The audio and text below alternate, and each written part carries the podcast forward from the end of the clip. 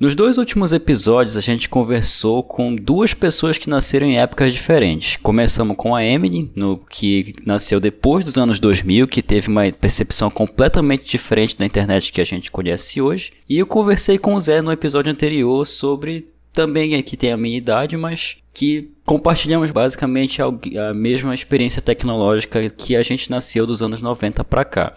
Só que no episódio de hoje vamos conversar com alguém que nasceu antes de mim. Inclusive é um convidado muito mais do que especial para resmungar um pouquinho e comentar sobre a, e comentar sobre a percepção da tecnologia dele também.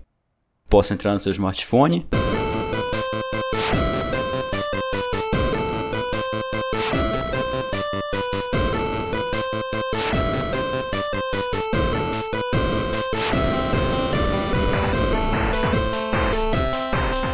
Se você me permite, muitíssimo obrigado. Meu nome é Petros Davi e este é a versão beta sobre os anos da tecnologia com Thiago Rissuti, cara. Quem diria? Olha aí. Rissuti, boa noite, cara. Como é que tu tá? Boa noite. Fala aí. Fala, galera. Tudo bom? Petros, obrigado pelo convite já tava na hora, já tava ficando constrangedor já, chamava todo mundo menos eu. Prazerzão tá aqui, cara. Beleza, cara. Só uns recados antes da gente começar. Ouvinte de podcast que ouve a versão beta e outros podcasts também, inclusive até o Galera do Hall. A pod pesquisa ainda tá rolando, então se você ainda não respondeu a pesquisa, vou deixar o link na descrição dos episódios que fica no site, que é o versãobeta.confianti, com no final.com.br. Esse é o único recado de hoje. Então, recados dados, vamos ao episódio de hoje.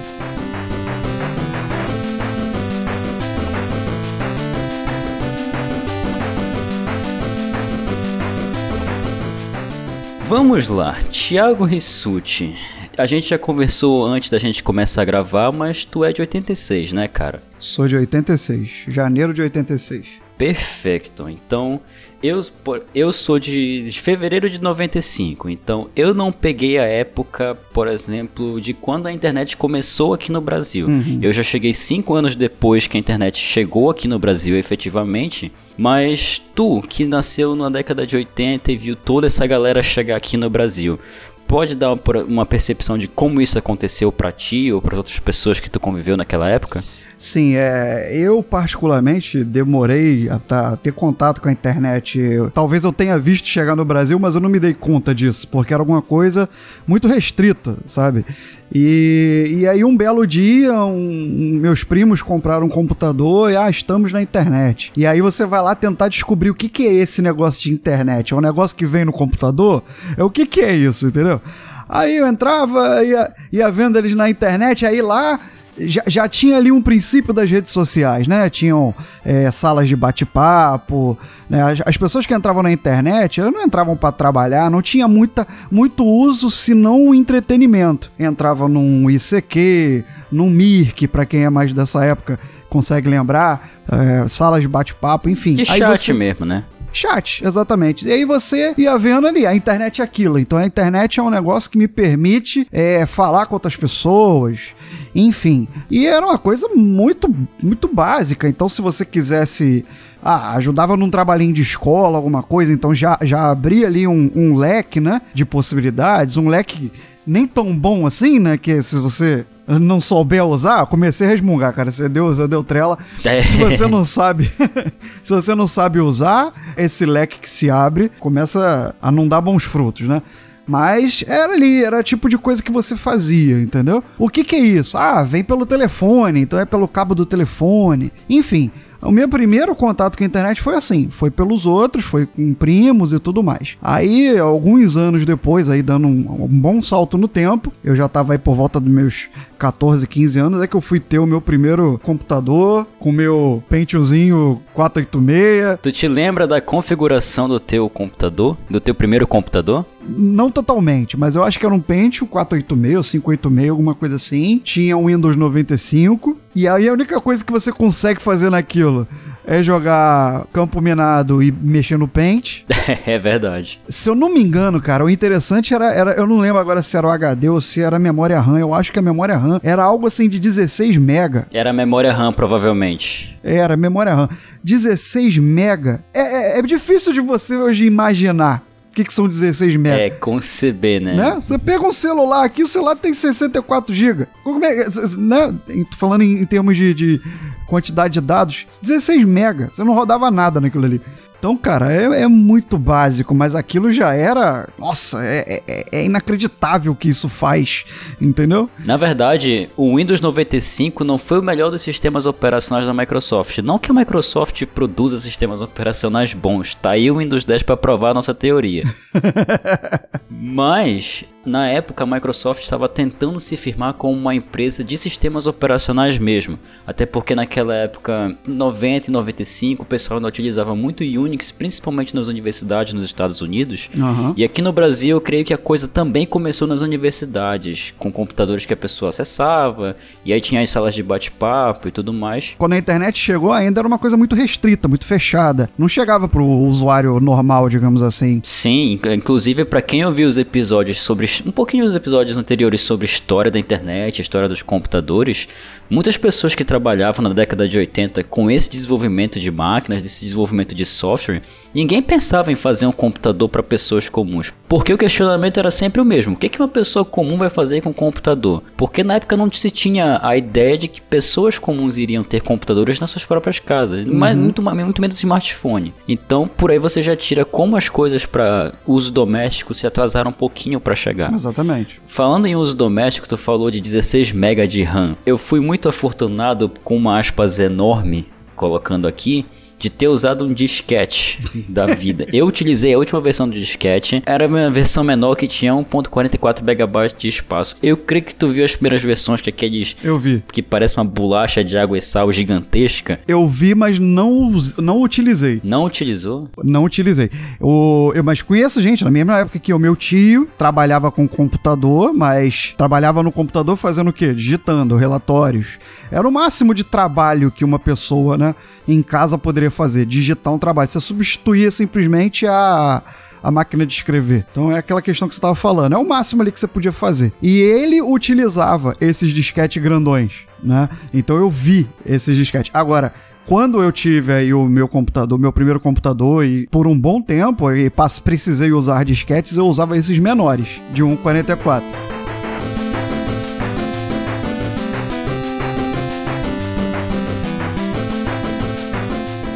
Eu sou daqui do norte do Brasil, então as coisas teoricamente chegam um pouco mais atrasadas aqui. Mas tu que é daí do Rio, Rissuti, viu é, alguma coisa fora? Por exemplo, a tua percepção de quando isso começou a chegar na casa das pessoas? Quando eu era criança, o máximo de tecnologia que eu mexia era uma fita era aqueles aquelas fitas cassete que a gente colocava as fitas VHS para gravar tudo que passava na TV mas só que na tua época, na década de 90 mais precisamente, que foi a época que tu deve ter mais vivido, tinha o Walkman, tinha aqueles primeiros celulares da Nokia, tinha o Discman que você andava com uma pilha de CDs na cintura para ir ouvindo as músicas que você queria. E se essa jossa caísse no chão, arranhava o CD. Era. E como é que foi para ti ver toda essa parafernália acontecendo ao teu redor? Então, é, isso, é, isso é bastante interessante, porque eu vi muitas dessas coisas surgindo de fato. Quando eu é, nasci e aí fui crescendo e criança você começa a conhecer as coisas, eu já, desde que eu me entendo por gente, existia toca disco, né? Tô falando de LP mesmo, e tinha as fitas cassete e as fitas VHS. Quando eu tinha, cara, agora me desculpa se eu não for muito preciso, mas quando eu tinha lá pelos meus 10, 11 anos, o meu pai ganhou, vou contar até essa história, que essa história ela é bacana. Meu pai ganhou de um, de um amigo um CD. Era um CD da Daniela Mercury, inclusive.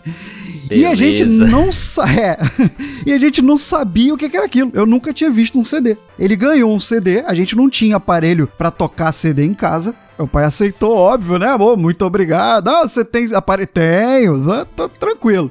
A gente tem como dar um jeito aqui, né? Ou seja, a gente ganhou algo que era. Nossa, aquilo era muito futurístico, cara. Primeira vez que eu peguei um CD, que você olhava aquela parte de trás, aquele laser, aquela, aquelas cores, aquilo era muito futurístico. E foi a primeira vez que eu peguei um CD. Eu não sabia nem o que era aquilo. Eu tinha, pegava com as duas mãos, né? Com medo de, de quebrar aquilo. E aí a gente foi procurar um aparelho para comprar para poder utilizar. Ou seja, era uma tecnologia ali tão nova que a gente nem sabia direito o que que era, o quanto custava. E a gente foi introduzido a ela dessa forma. Outra coisa que eu vi aparecer também foram os celulares. Para você conseguir uma linha de celular, era muito difícil. E era caro, né, era, cara? E era caro, era caro. Teve gente, o Mogli conta, lá do, do Hall, ele conta que teve familiares dele que parece que vendeu um carro para poder comprar a linha. Era uma parada absurda. Caramba. É, e, e, meu pai conseguiu uma linha. Ele, a linha era da Telemig na época, era uma, era uma empresa de telefonia de Minas Gerais, porque não tinha celular no Rio. Você tinha que pegar uma linha de outro estado quando tinha disponível. Era aquele absurdo, aquele tijolão né? E, e a gente deixava, ele deixava em casa porque a gente ainda não tinha telefone em casa. Veja isso. Telefone fixo? Telefone fixo, não tínhamos ainda, né? Também, também passamos por esse, por esse estágio, né? De, de ah, hoje em dia, quem não tem um telefone? Hoje em dia, não. Hoje, hoje em dia, as pessoas não têm quase telefone em casa, né? Hoje em dia, dificilmente tem telefone fixo nas casas. Mas eu passei por esse momento em que a gente quase que não existia, era uma coisa muito escassa, né? Até que todo mundo passou a ter e até que todo mundo deixou de ter. Mas eu vi então esses celulares, vi desde do tijolão, aí depois começou a vir aqueles mais, é, mais populares, né? Que foi onde se difundiu mais. Aí vieram aqueles Nokias, joguinhos, toquezinhos polifônicos. Aí aquela, aquela coisa foi evoluindo e sempre era uma coisa muito genial quando chegava na tua mão a primeira vez. É, os olhos brilham, né, cara? Brilha. Nossa, isso daqui, ó.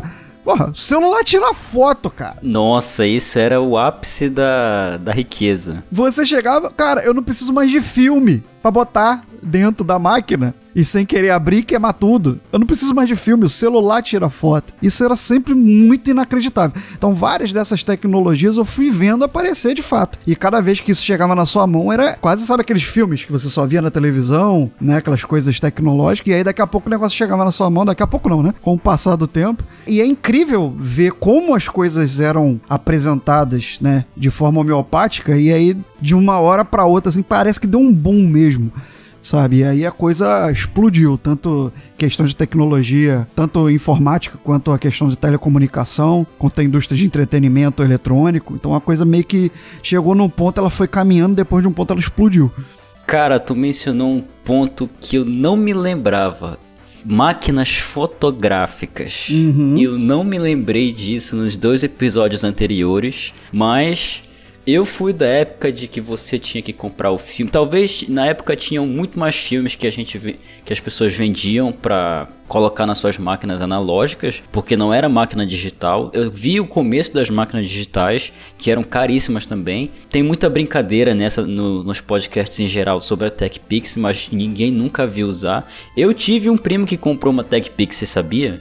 Eu tenho um primo, cara, é sério, ele comprou uma TechPix. E é boa mesmo? Cara, era mais ou menos, era bem mais ou menos, mas era aquela coisa, né? Cara, era começo dos anos 2000. Uhum. Mas eu já peguei uma época já no finalzinho que a gente revelava fotos e que as câmeras já está, as câmeras analógicas já estavam muito melhores que na década de 90. Mas tu, quando começou essa coisa de fotos e músicas, multimídia em geral, começando pelas fotos, tu, tu te lembra da primeira máquina fotográfica que tu pegou?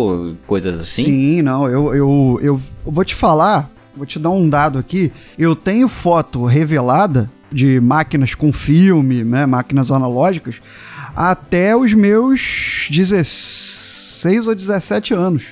Ou seja, até aí era filmezinho, bota lá, 36 poses, 24 poses. Então, até os meus 16, 17 anos, tenho aniversários meus fotografados e, e as fotos reveladas, né? Até aí. Ou seja, desde de que eu nasci até então, né? Era a tecnologia usual. Até que começaram a vir as câmeras é, digitais, e aí, mas mesmo assim foi o mesmo processo, talvez um pouco mais rápido do que a popularização dos computadores, que foi aquela coisa lenta tal. Parece que a coisa chegou assim, vamos supor que para você popularizar os computadores domésticos você levou um prazo de 10 anos. A máquina, você isso foi em 3. Entende? Foi muito mais rápido. Mas eu, eu também vi isso chegar no mercado, também vi isso acontecer. E você vê que, cara, eu tenho 33 anos hoje, quase metade da minha vida foi com máquina é, analógica, com filme.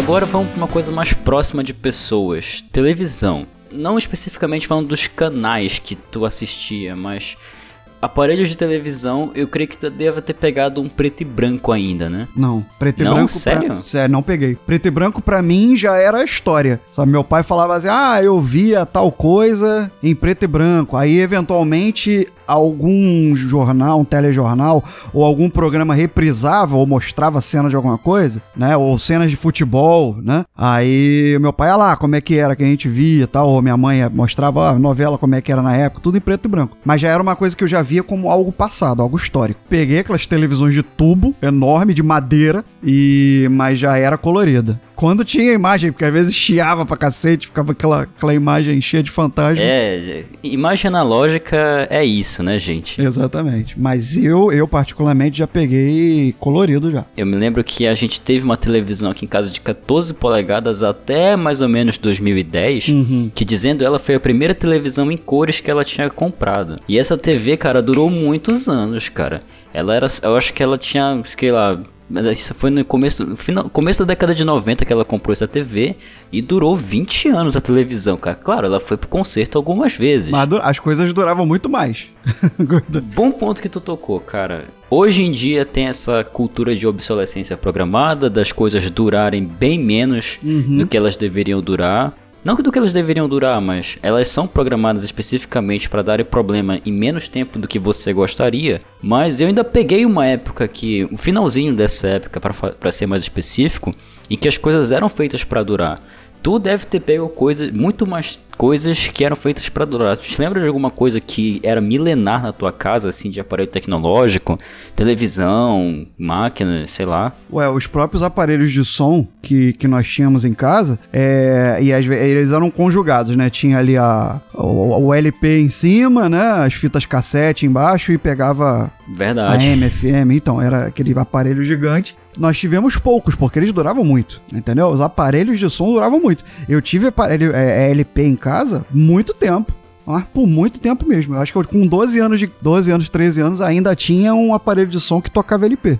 É capaz de hoje alguém mais novo tá ouvindo não saber nem o que que é um LP, né? Era um disco de plástico, um negócio enorme. É um disco de vinil, né? Preto. Se você quiser, ouvinte, eu ainda tenho o- discos de vinis aqui em casa. Posso tirar uma foto e postar no site. Tudo isso hoje é vintage, né? Se você vai comprar ou colecionar um LP, se você vai revelar uma foto, isso tudo é muito exclusivo, né? De algum colecionador ou outro. Mas vamos avançar um pouquinho no tempo, sei lá, até mais ou menos 2000, 2001, que foi começo das redes sociais. Tu chegou. Quais foram as que tu utilizou assim que viu nascer e morrer? Ah, você inclui aqueles programas de bate-papo também? Tudo, né? Inclui chat da UOL, se entrega, cara, chat da UOL, ICQ, qualquer coisa. O bate-papo da UOL existe até hoje, né? Se eu não me engano, acho que se você entrar. Eu acho que sim. Tem, não, tem sim, cara.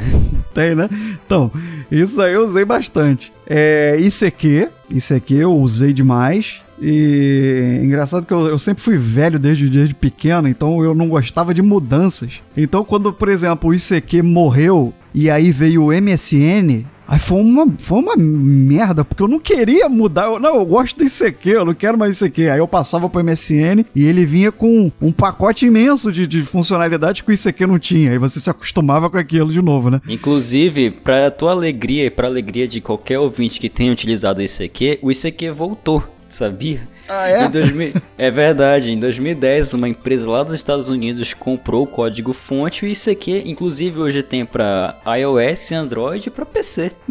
Só falta agora voltar de vez, né? Popularizar mesmo. Imagina, você ter, em vez do WhatsApp, um ICQ no celular. Ia ser muito bacana. O pessoal usava muito o Mirk, que era como se fosse um, um ICQ para várias pessoas ao mesmo tempo. Uma grande sala de bate-papo. Mas isso eu não usei. Isso eu vi pessoas usando, mas eu, eu não simpatizei, né? Mas fui da época. Bom, aí avançando um pouquinho, aí teve o MSN, que durou um tempo e depois morreu. Rede social mesmo, assim, que você criava um perfil e tal. Acho que o primeiro foi o Orkut. Nossa, cara, a gente mencionou o Orkut no episódio passado e, e trouxe também aqui minha frustração de que não sei como as- as pessoas utilizavam aquela porcaria porque ele era muito ruim. É, ele era ruim, mas eu gostava. Eu gostava, inclusive, muito mais do que o Facebook. Foi outro, outro parto também de eu mudar do, do, do Orkut pro Facebook. antes do Facebook se tornar o lixo que é hoje, né? Ele já foi bom, de, já foi, já foi bastante interessante. Sim, o Twitter também já foi bom. Enfim. O Twitter eu entrei recentemente, cara, só por causa do podcast mesmo. Eu falei, ah, vou fazer uma extensão do Rissuti Resmunga. E agora eu uso o Twitter só pra xingar a família do presidente, mas. Beleza. É... mas assim, eu não usava o Twitter também por não ter simpatizado muito. Agora o, o Instagram e o, e o Facebook aí eu tenho desde que o Orkut morreu, né? Que aí eu fiquei órfão, tive que migrar. Bom, a gente já comentou bastante agora sobre passado. O que que tu viu nascer, o que que tu viu morrer, as coisas que surgiram na tua época, as coisas que já estavam morrendo na tua época. Agora, olhando para frente, 2019 que a gente está agora, com Facebook um lixo de rede social, Twitter pior ainda, as pessoas se degladiando por coisas muito idiotas, algoritmos e algoritmos entregando para as pessoas o que, que elas querem ler e não o que não há diversidade para desafiar elas a terem um pensamento crítico. Então, eu imagino que tu deva estar minimamente frustrado com que as coisas acabaram, não é, cara? Com certeza. A gente tem muito aquela ideia de achar assim, ah, tudo na minha época era melhor, né? A nostalgia, ela parece que é é sempre melhor do que o atual. Mas é aquilo que eu falei lá no início. Se você pega alguma coisa nova ali e você começa a fazer mau uso dela, né? Isso, isso não vai te levar num bom lugar. Então as redes sociais, as pessoas viram nelas um palanque. Um palanque eleitoral 24 horas por dia para qualquer pessoa no mundo. E no Orkut você tinha aquelas comunidades que você falava com pessoas que tinham os mesmos interesses. Você escolhia, você queria saber em que grupo você entrar. Agora você tem redes sociais que te direcionam conteúdos que te estimulam negativamente às vezes, que te impulsionam a comprar ou que te impulsionam para conteúdos que vão descarregar certa reação em você. Ou seja, você é meio refém. Eu vejo hoje as pessoas são muito reféns do, do, do, dos algoritmos do Facebook do Instagram principalmente, né? Que ali você tem imagens de vidas perfeitas. É, você é um pouco refém, você tem o, a ilusão de que você tá no controle das suas redes sociais, você não tá. O que a pessoa pode fazer, isso é uma recomendação que eu deixo, é minimizar o máximo, principalmente de informações que você fornece às redes sociais, deliberadamente, que é uma coisa que está nos termos de uso que poucas pessoas leem. Eu não conheço pessoas que leem o termo de uso de qualquer serviço que elas se cadastram na internet. Isso é importante porque às vezes lá tem uma cláusula que a maioria dos serviços de redes sociais tem uma cláusula de que eles estão autorizados a repassar as suas informações para terceiros. Eles dizem que não são informações confidenciais e que são informações que não vão ferir a sua integridade e não são dados pessoais, mas assim, como a gente acredita nisso, já que eles têm essa permissão? Eu já vi pessoas falando assim: ah, por exemplo, hoje em dia você não conhece a letra de ninguém. A caligrafia mesma, né? É, exatamente. Você não vê ninguém, você recebe mensagens, você recebe notificações. E eu vi uma reportagem esse dia, só vou, vou dar um salto aqui alguns anos na frente, já que você tá querendo falar de futuro, uma reportagem que o foco de algumas empresas é diminuir os deslocamentos quantidade de pessoas crescendo no mundo, o deslocamento vai ficando cada vez mais difícil. Então, o foco de algumas empresas é criar soluções para evitar os deslocamentos. É, salas de coworker, né, onde as pessoas podem trabalhar juntas e às vezes não ter que ir até o trabalho, trabalhar de casa, trabalhar próximo de casa, trabalhar conectado. Né, entre outras, entre outras soluções. As pessoas já não, já não têm mais, mais contato. Isso é bom, isso é ruim? Isso cabe um, uma boa discussão, mas é uma verdade. Para fechar aqui, cara, tu tem alguma mensagem final para as pessoas, algum resmungo para posteridade ou para dar um alerta para as pessoas também, porque dado esse cenário que a gente vive hoje, cara, as coisas estão preocupantes. Então, tu gostaria de deixar alguma mensagem para a pessoa? Ah, sim, eu acho que assim, ó, a, a, a, gente fala muito de forma muito nostálgica e critica um pouco, mas não dá para demonizar a tecnologia. A tecnologia ela tá aqui, ela vai crescer cada vez mais para tornar nossa vida melhor, mais confortável. Ela vai nos dar mais opções de divertimento, que seja, ou de informação, mas faça bom uso. Nós estamos vivendo numa época agora em que é tanta informação que nós já entramos na fase das informações falsas, usadas com fins criminosos por vezes. Acho que se cada um fizer bom uso do que tem a seu dispor,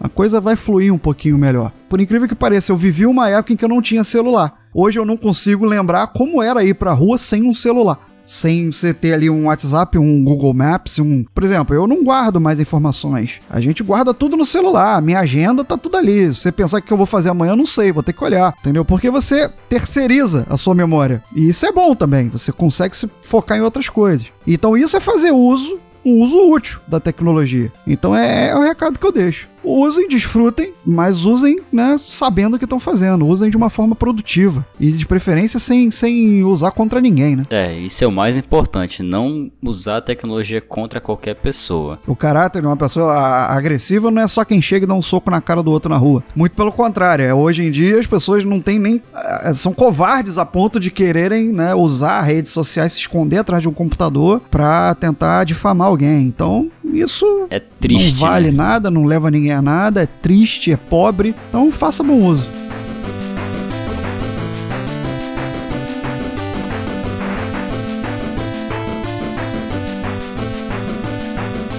E com esse recado finalizamos mais um episódio do versão beta. Então, Rissuti, Primeiramente, eu te agradeço demais, demais, demais, demais, demais por ter participado desse episódio. Eu que agradeço o convite, foi um prazer. E eu abro espaço para ti agora para falar um pouco dos teus podcasts, das tuas redes sociais, do Galera do Hall, do Rissuti Rescumunga. Então, por favor, o microfone é teu. Então, Galera do Hall é um podcast com assuntos variados. A gente faz alguns episódios com mais informação, mais informativos, mais lúdicos e outros que são só vergonha alheia mesmo, mas são assuntos de todo tipo. Nós fizemos faculdade de matemática juntos pergunta, o pessoal fala, ah, mas só fala de matemática? Não. É um episódio ou outro que a gente fala daquilo que a gente conhece um pouquinho mais, mas tem assuntos para todos os gostos. Inclusive, cada um de nós temos os nossos individuais, os nossos podcasts individuais. Então, o Diogo tem o Mundo de Bob, onde ele fica devaneando sobre a vida. O Mogli faz dois atualmente, que é o Lobo, Dragões e Unicórnios, que ele simula um pub, onde ele recebe alguém da podosfera para fazer uma entrevista, num bate-papo sensacional. E tem o IC também, que ele lançou faz pouco tempo, onde ele chama uma pessoa para pensar em situações Petros, e se acontecesse isso? E se acontecesse aquilo? E aí a pessoa tem que entrar na onda e fazer aquele e se, né, como se fosse verdade. Então é muito divertido também. E tem o meu, que é o Rissuti Resmunga. O nome já tá autoexplicativo, fico resmungando das coisas que me irritam na vida, não são poucas. É verdade. eu tiro meu tempinho ali para fazer o ouvinte de, de terapeuta e reclamo um pouco. Sempre tentando trazer uma, uma forma de pensar diferente, fazer o público pensar, não é só impor minha opinião, eu jogo argumentos. E você pode concordar comigo ou não, mas o que eu quero, o que eu gostaria mesmo é que o Rissuti Resmunga fizesse as pessoas pensar. Então, se você quiser, tem todo um tipo de variada e uma salada de, de podcast de conteúdos lá no Galera do Hall. É só procurar a gente em qualquer das principais redes sociais, nessas que nós esculachamos aqui o, o programa inteiro, Facebook, Twitter, Instagram. Só procurar a Galera do Hall com R-A-U. E quem quiser me seguir, no Twitter ou, ou, no, no Instagram, pode procurar Thiago Rissuti, Thiago com TH, Rissuti com dois S. A boa é o Twitter, lá no Twitter eu, é a extensão do Rissuti Resmunga. Lá eu sou meio ácido. E com isso eu finalizo esse episódio do versão beta. Eu espero que você tenha gostado desse episódio. Ouça os podcasts do Galera do Hall também que eu indico e são ótimos. E até a próxima segunda-feira. Até lá!